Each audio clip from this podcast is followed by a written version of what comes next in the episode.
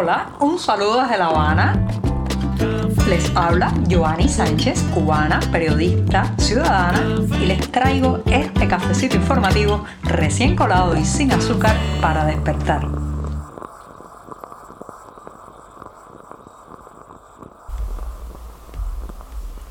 Llegó el martes en este programa, una jornada que además ha amanecido nublada y muy húmeda aquí en la capital cubana, donde cayó un tremendo aguacero ayer en la tarde de lunes. En este 24 de mayo de 2022 empezaré tratando de responder una pregunta, una pregunta que está ganando fuerza y volumen en las calles cubanas. Pero antes de decirles los titulares, voy a pasar a servirme ese tradicional cafecito informativo que comparto con ustedes de lunes a viernes desde hace casi, casi cuatro años. Bueno, pues en un primer momento intentaré responder la pregunta que todos nos hacemos. ¿Es posible otro 11 de julio en Cuba? ¿Otras protestas masivas al estilo de las ocurridas en la isla el pasado verano?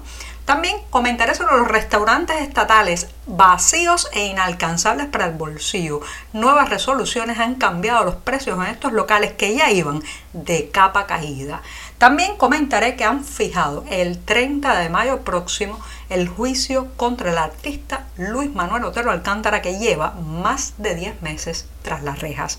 Y para terminar, recomendarles una exposición a los que están por Madrid, Giro Gráfico, como en el muro La Hiedra, una muestra sobre arte político, cívico y de activismo. Y dicho esto, presentados los titulares, servidito el café de martes, ya este programa está a punto de comenzar.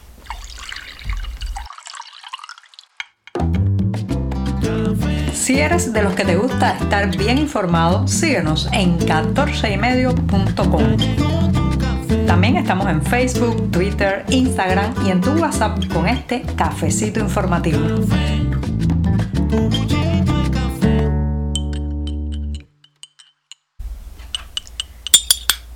La semana es muy joven todavía, por eso hace falta un buen café amargo, así que me voy a dar este primer sorbito informativo.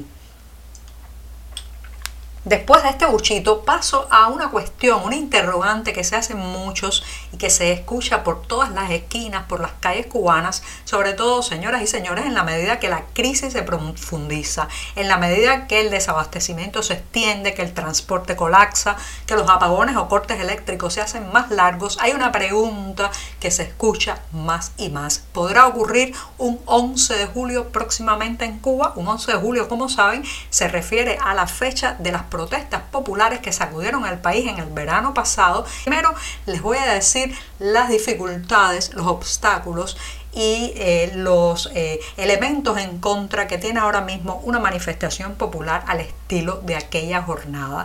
En primer lugar, señoras y señores, la represión se ha recrudecido. El régimen, como decimos en la fotografía, estaba movido, o sea, cuando las protestas eh, populares inundaron las calles, prácticamente lo sorprendieron movido en la fotografía porque le costó reaccionar, lo hizo en un inicio torpemente, después engrasó la maquinaria represiva, pero se, notaba que no estaban esperando una demostración de este volumen y de esta contundencia y de esta valentía cívica.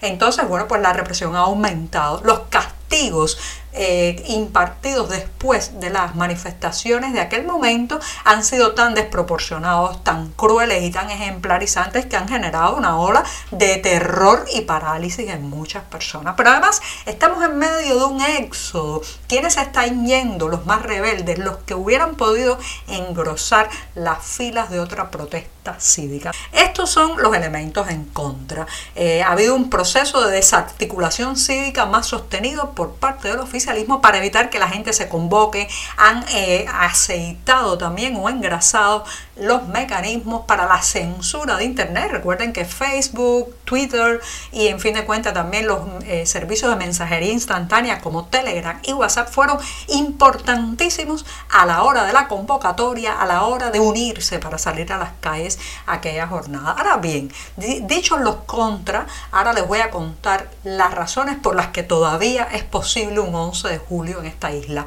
La situación económica, la situación material, la asfixia social ha aumentado unos grados más. No hay respuestas. El régimen no tiene respuestas para salir de esta crisis. Mantuvo su discurso extremista, su discurso del rechazo y su discurso de la continuidad y eso ha provocado una situación de indignación nunca antes vista, una sensación de basta ya, de esto tiene que cambiar, que recorre todos los estamentos sociales de la isla. Otra razón es que no todo el mundo se puede ir, emigrar cuesta dinero y aquí hay clases y clases sociales que no pueden ni siquiera armar una balsa para atravesar el estrecho de Florida porque no tienen recursos para eso. Esa gente, la más pobre, la que sabe que ni siquiera puede optar por escapar, son el embrión principal de una revuelta.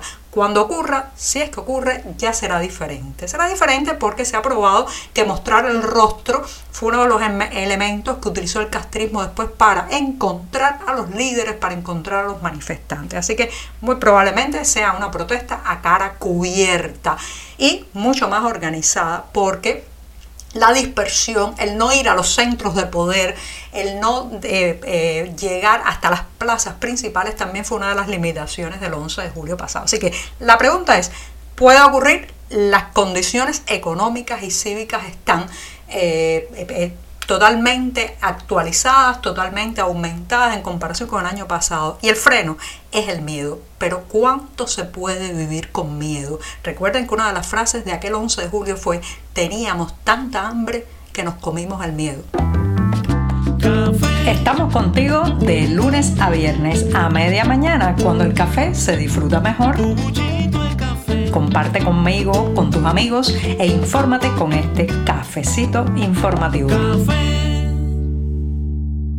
Cuando el centralismo se había adueñado de todo el comercio y los servicios aquí en Cuba, bueno, pues todos los restaurantes que tenían abiertas sus puertas y que servían algún tipo de menú, pues estaban controlados y gestionados por el Estado. Sí, vivíamos en la absoluta estatización, ya saben que en la década de los 90 algunas flexibilizaciones económicas contra las cuerdas, el castrismo, bueno, pues tuvo que abrir estas pequeñas válvulas de escape y de respiro que trajeron a los restaurantes privados, las conocidas paladares, que le deben su nombre, como he contado ya en este programa, a una telenovela brasileña que por esos momentos, cuando la apertura de los restaurantes particulares pues se estaba transmitiendo en la televisión nacional cubana.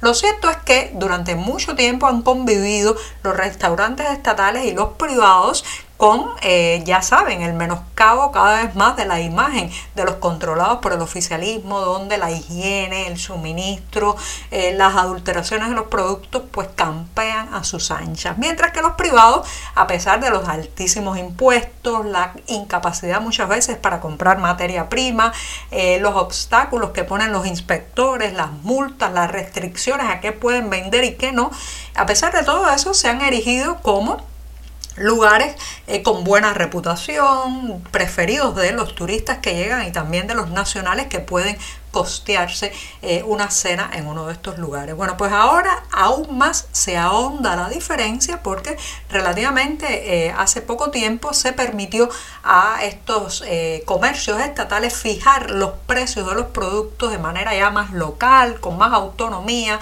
en cada lugar y que ha traído eso como consecuencia que la única ventaja que le quedaban a los restaurantes estatales, que era su precio mucho más bajo que el sector privado, pues ya prácticamente no existe. Así que además de las moscas, de los productos adulterados, de los empleados desganados, de la falta de higiene y todo lo que usted quiera poner en esa larga lista de escalabros que es el comercio estatal, bueno, pues además de todo eso, ahora ni siquiera tienen unos precios relacionados con los salarios que se pagan. Ayer, ayer lunes en la tarde, se ha sabido que finalmente hay una fecha para el juicio contra el artista Luis Manuel Otero Alcántara. Recuerden que lleva más de 10 meses tras las rejas y ahora es que finalmente el oficialismo le pone fecha a la vista oral contra él. Esto lo han difundido amigos, conocidos y también la plataforma del movimiento San Isidro que aprovechó para pues compartir con los internautas un audio que envió desde la prisión el propio Otero Alcántara. Ahí se le oye con voz muy firme, muy convencido, eh, contando lo que ha vivido, pero también convocando a la unidad, a la confluencia y a la esperanza. La esperanza de un cambio democrático en esta isla. Otero Alcántara, recuerden, es un artista que se ha dado a conocer con mucha fuerza en los últimos años por su activismo, pero también por sus obras artísticas, fundamentalmente sus performances en la calle, y es uno de esos ejemplos claros y evidentes de cómo el castrismo no soporta la mínima disidencia pacífica desde el cuestionamiento creativo, desde las artes plásticas y todo eso lo ha llevado a la cárcel, a la prisión. Se espera que el próximo 30 y 31 de mayo sea el juicio contra él que muchos tememos sea una farsa para encarcelarlo por largos años.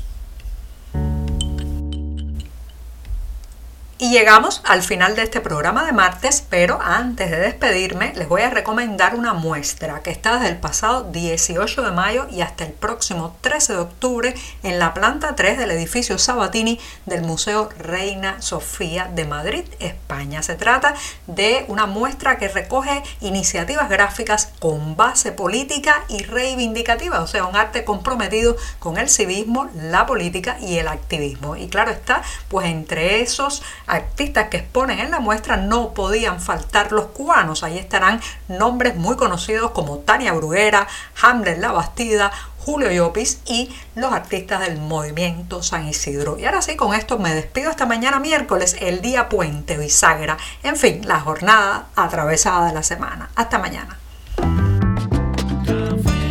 Por hoy es todo. Te espero mañana a la misma hora. Síguenos en 14medio.com. También estamos en Facebook, Twitter, Instagram y en tu WhatsApp. No olvides, claro está, compartir nuestro cafecito informativo con tus amigos.